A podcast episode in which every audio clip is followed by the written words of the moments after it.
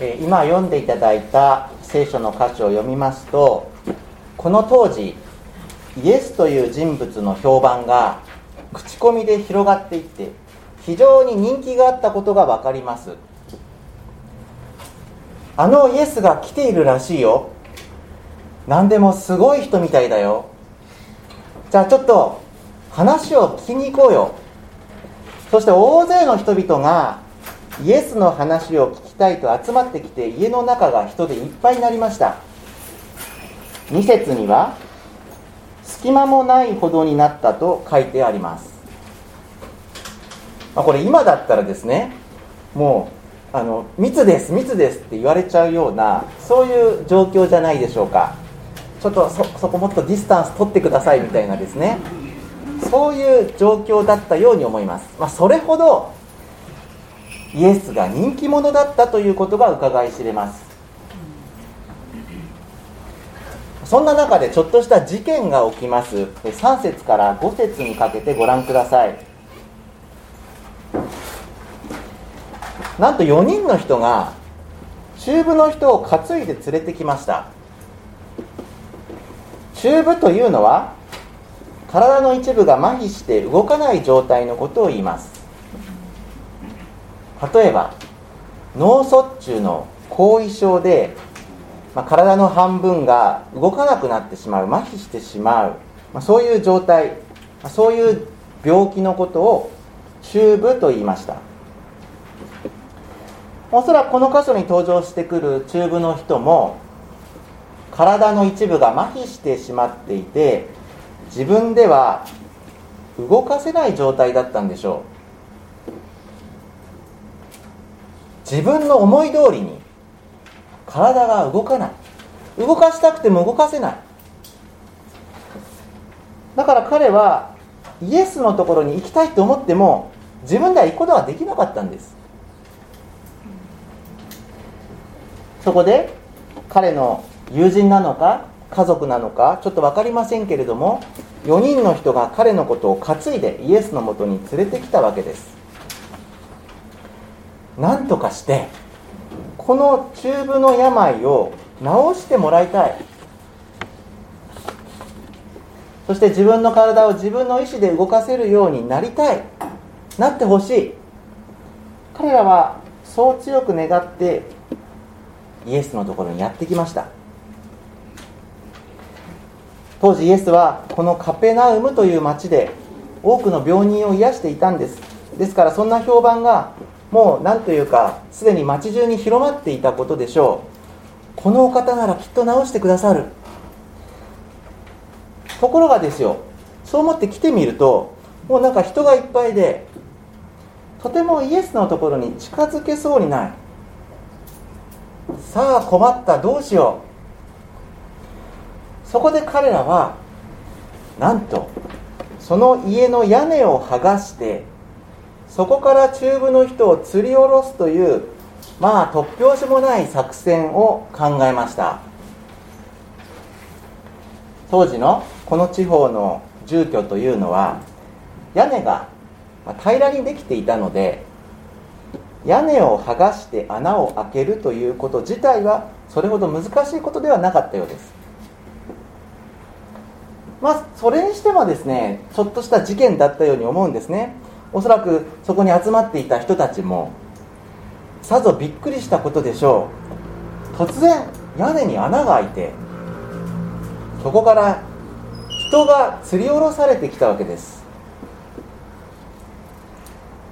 例えば今例えば今その天井からですねパラパラと何か埃が落ちてきて何だろうと思って見上げてきたらいきなりこうパッと穴が開いてそこから人が釣り下ろされてくるなんてことがあったら皆さんもびっくりしますよね。え？何何？どういうこと？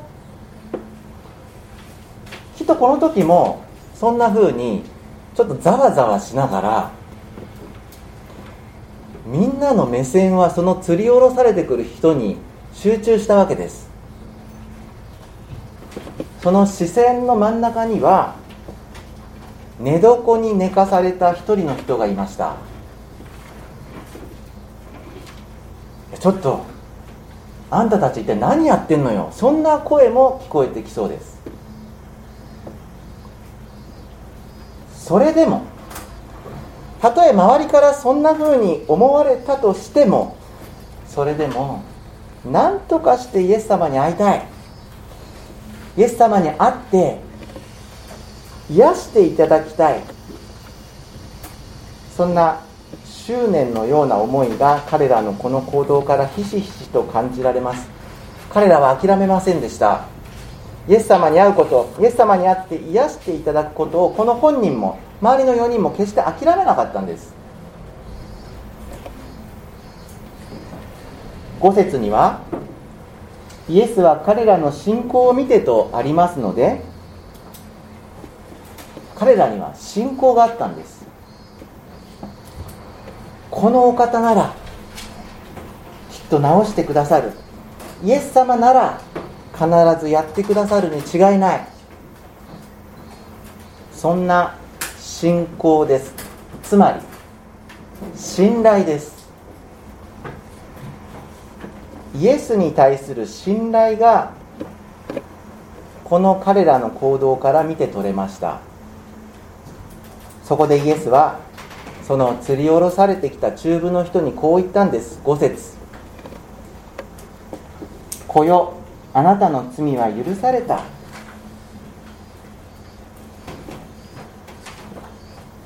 これは少し意外な言葉ではないでしょうか。子よあなたの中部は癒された。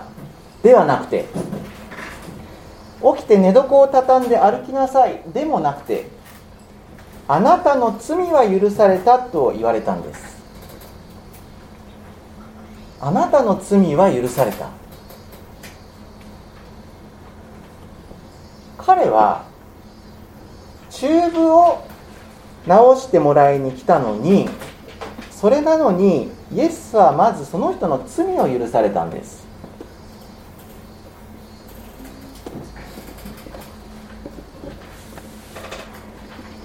人生には時に思いがけない出来事があります。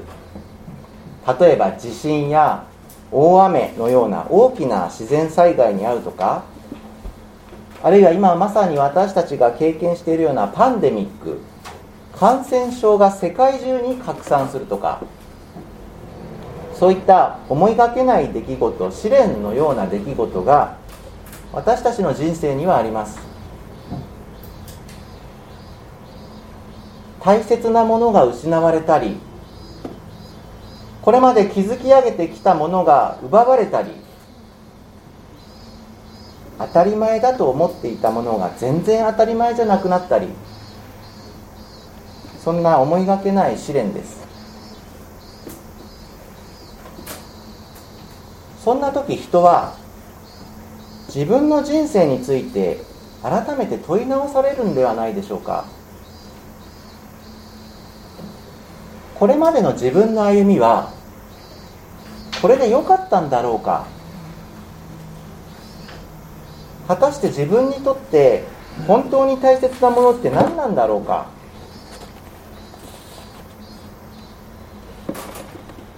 でもそこで私たちは自分が歩んできた道についてああ自分は正しく十分正しく生きてきたなそんなふうにそれを肯定的に受け止めていくことは案外難しいものだなと思わされています。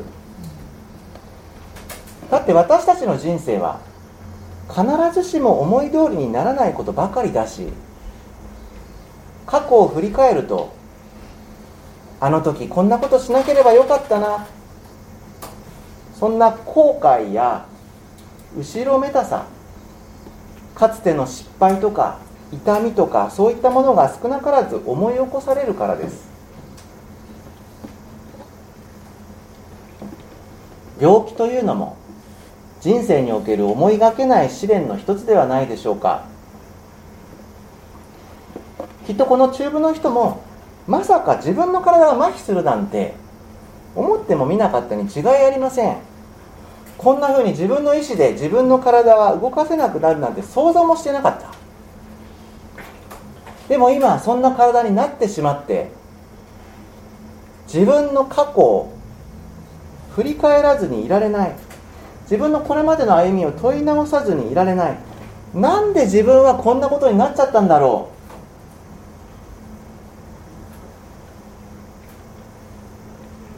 この新約聖書の時代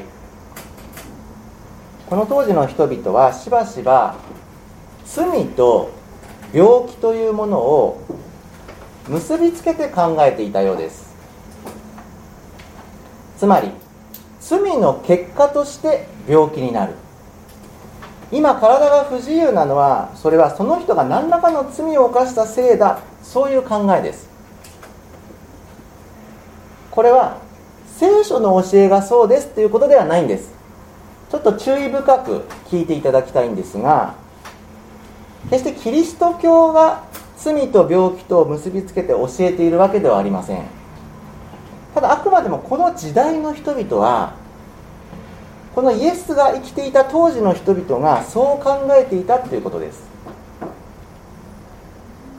ですからきっとこの中部の人も自分の体がこんな風に動かないのはこれは自分の罪のせいだ。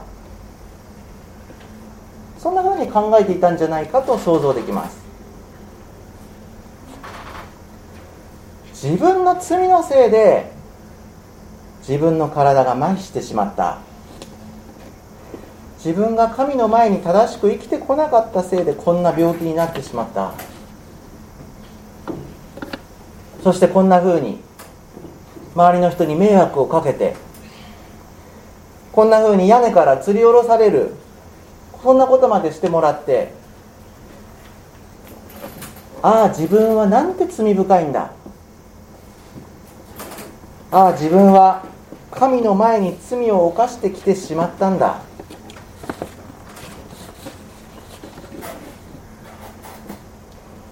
イエスは人の心の中をご存知になられるお方です。この時その中部の人のそんな苦々しい思いをすぐに悟ったことでしょう。そしてそんな罪悪感に苛まれていた人に対して優しく語りかけたんです「子よあなたの罪は許された」「子よあなたの罪は許された」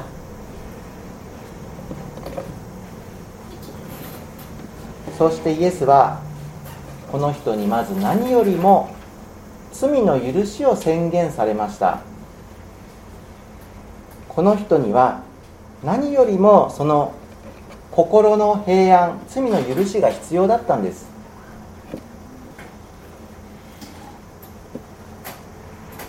ああ自分の罪は許されたんだ。もうこの罪のせいで苛まれる必要はないんだ。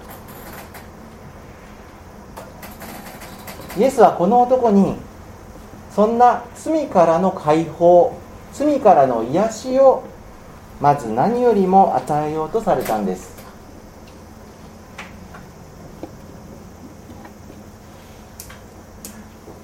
私たちも自分の人生について振り返る時があります。自分のこれまでの歩みを問い直す時があります。そんな時まあ私は正しく生きてきたな。私には非難されるようなところは特に何もないな。そう胸を張って言えない自分がきっとどこかにいるのではないでしょうか。人にはバレていないだけでずっと隠し続けてきた後ろめたい習慣。あの時どういうわけか言ってしまったあの不適切な言葉。大切な人を傷つけてしまったこと。怒りをぶつけてきたこと。自分勝手に生きてきたこと。後悔がある。後ろめたさがある。いや過去のことだけじゃなくて今だって私たちはたびたびそんな不本意な自分に出くわすんです。胸を張って自分はまっとうだ自分は正しいそう言い切れない何かが確かに自分の中にある。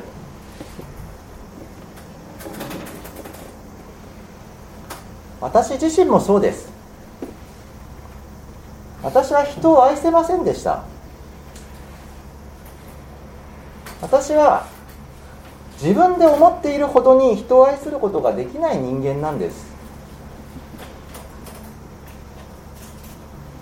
私は誰かを大切にしたいと思っていても本当は心のどっかでは自分さえ良ければそれでいいって思ってるそんな自己中心な人間なんです。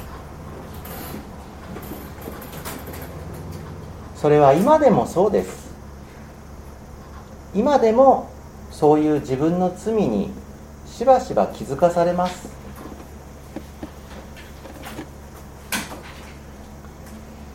聖書は全ての人が罪人だと語ります。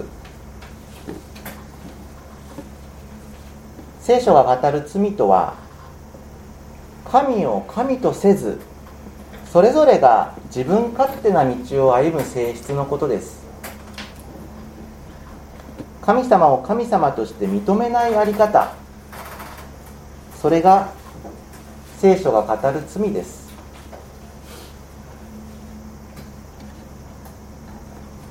人は皆罪があり神を神として認めずに自分勝手に生きようとしてしまう。その結果人は皆正しく生きられずに不本意な歩みをしてしまう。本当は愛し合いたいと思ってるのになぜか対立して傷つけ合ってしまう。人を許すことができない。こういう罪の性質を人はいつも抱えながら生きています。そしてそれは私たちの人生にいくつもの暗い影を落としてきているのではないでしょうか。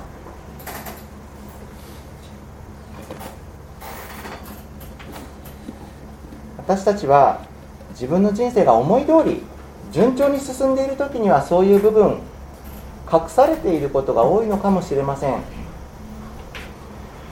でもそれらが失われていく時逆境の中にあるような試練の中にあるようなそんな時改めて自分の歩みを振り返り向き合わされるのはこの私たちが抱えてきた罪という問題です。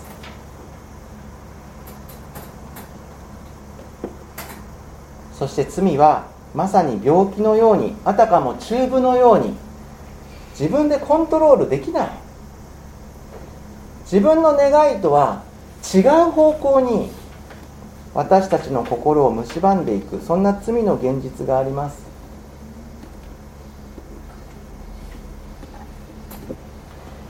今日皆さんにお伝えしたいことはイエス・キリストはそんな私たち人間の罪を許し私たちをその罪から救うために来てくださった救い主だということです。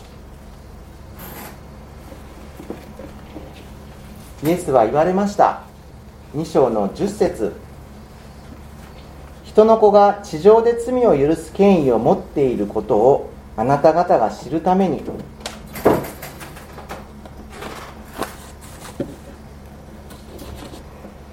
この今日の物語で6節から登場してくる立法学者と呼ばれる人たち。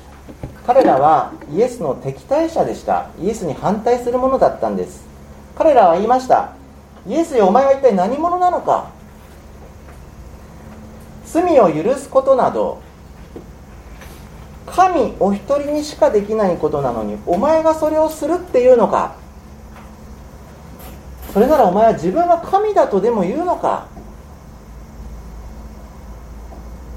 そんな立法学者たちの目の前でイエスは中部の人の病を癒されました。そしてイエスはご自分が本当に罪を許す権威を持っていることを誰の目にも明らかにされたんです。おそらくこの時その場にいたほとんどの人が病気と罪と結びつけて考えていたんでしょう。なんだよ罪許すとか言ったって結局病気が治っていないんじゃそんなのただ口先だけのことじゃないか。罪が許されましたって口で言うだけならそんなの簡単だよ。そんなの優しいよ。そうそんな風に思っていたであろう人々に対してこの時イエスはご自分が本当に罪を許すことができるんだとみんなの目に明らかにしたんです。イエス様あなたはどういうお方なんですか？私は罪を許す権威を持っている。私こそ神から使わされた救い主だ。この救い主イエス・キリストこそが私たち人間の罪を許してくださるお方です。私たちは誰だって罪を許していただく必要があります。イエス様にこの罪を許していただいて初めて安心して平安のうちに生きていくことができるようになります。ある方が言っていました。自分はクリスチャンになって人を許すことができるようになった。それまでは人を許せなかった。許せない気持ちが強かった。でも自分自身が神様から許されてそれで初めてようやく人を許すことができるようになった。そこにあるのはいまだかつてない平安です。いまだかつてない解放感です。許されて生きる生き方です。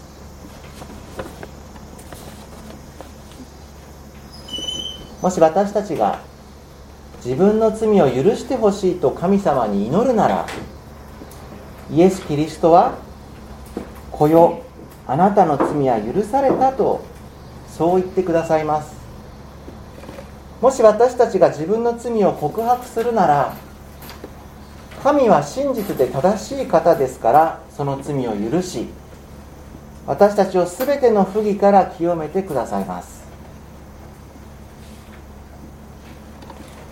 今日この礼拝に来てくださった皆さんあるいはインターネットで参加されている皆さん皆さんも神様に自分の罪を許していただいて許されて生きる人生を歩んでみませんか？今日イエス・キリストを信じて神を神として歩む人生を歩んでみませんか？イエス・キリストはそんなあなたと一緒に歩んでいきたいとそう思ってくださるお方です。ぜひこれからも教会に続けてきてこのイエス・キリストについてさらに知っていただきたいと思っています。今日から新しい1週間が始まります。今週も私を許し私を癒してくださったイエス・キリストと共に歩んでいくそんな1週間であることを願ってやみません。一言お祈りいたします。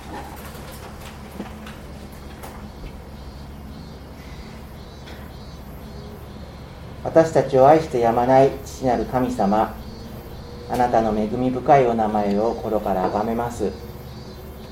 今日この礼拝に私たちをこのように集めてくださってあなたが私たち一人一人の名前を呼んでくださって心から感謝いたします。今日は共にマルコの福音書の御言葉を読ませていただきました。イエス様に罪を許す権威があること私たちの罪を許してくださるために来てくださった救い主であるイエス・キリストそのことを改めて覚えてそんなあなたに感謝を捧げまたそんなあなたと歩んでいくそのような1週間を今週もまた歩ませてくださいますように心からお祈りいたします。どうかイエス様あなたがどのようなお方であるのかますます私たちに御言葉を通して教え続けてください。感謝します。イエス様のお名前によってお祈りいたします。アーメン。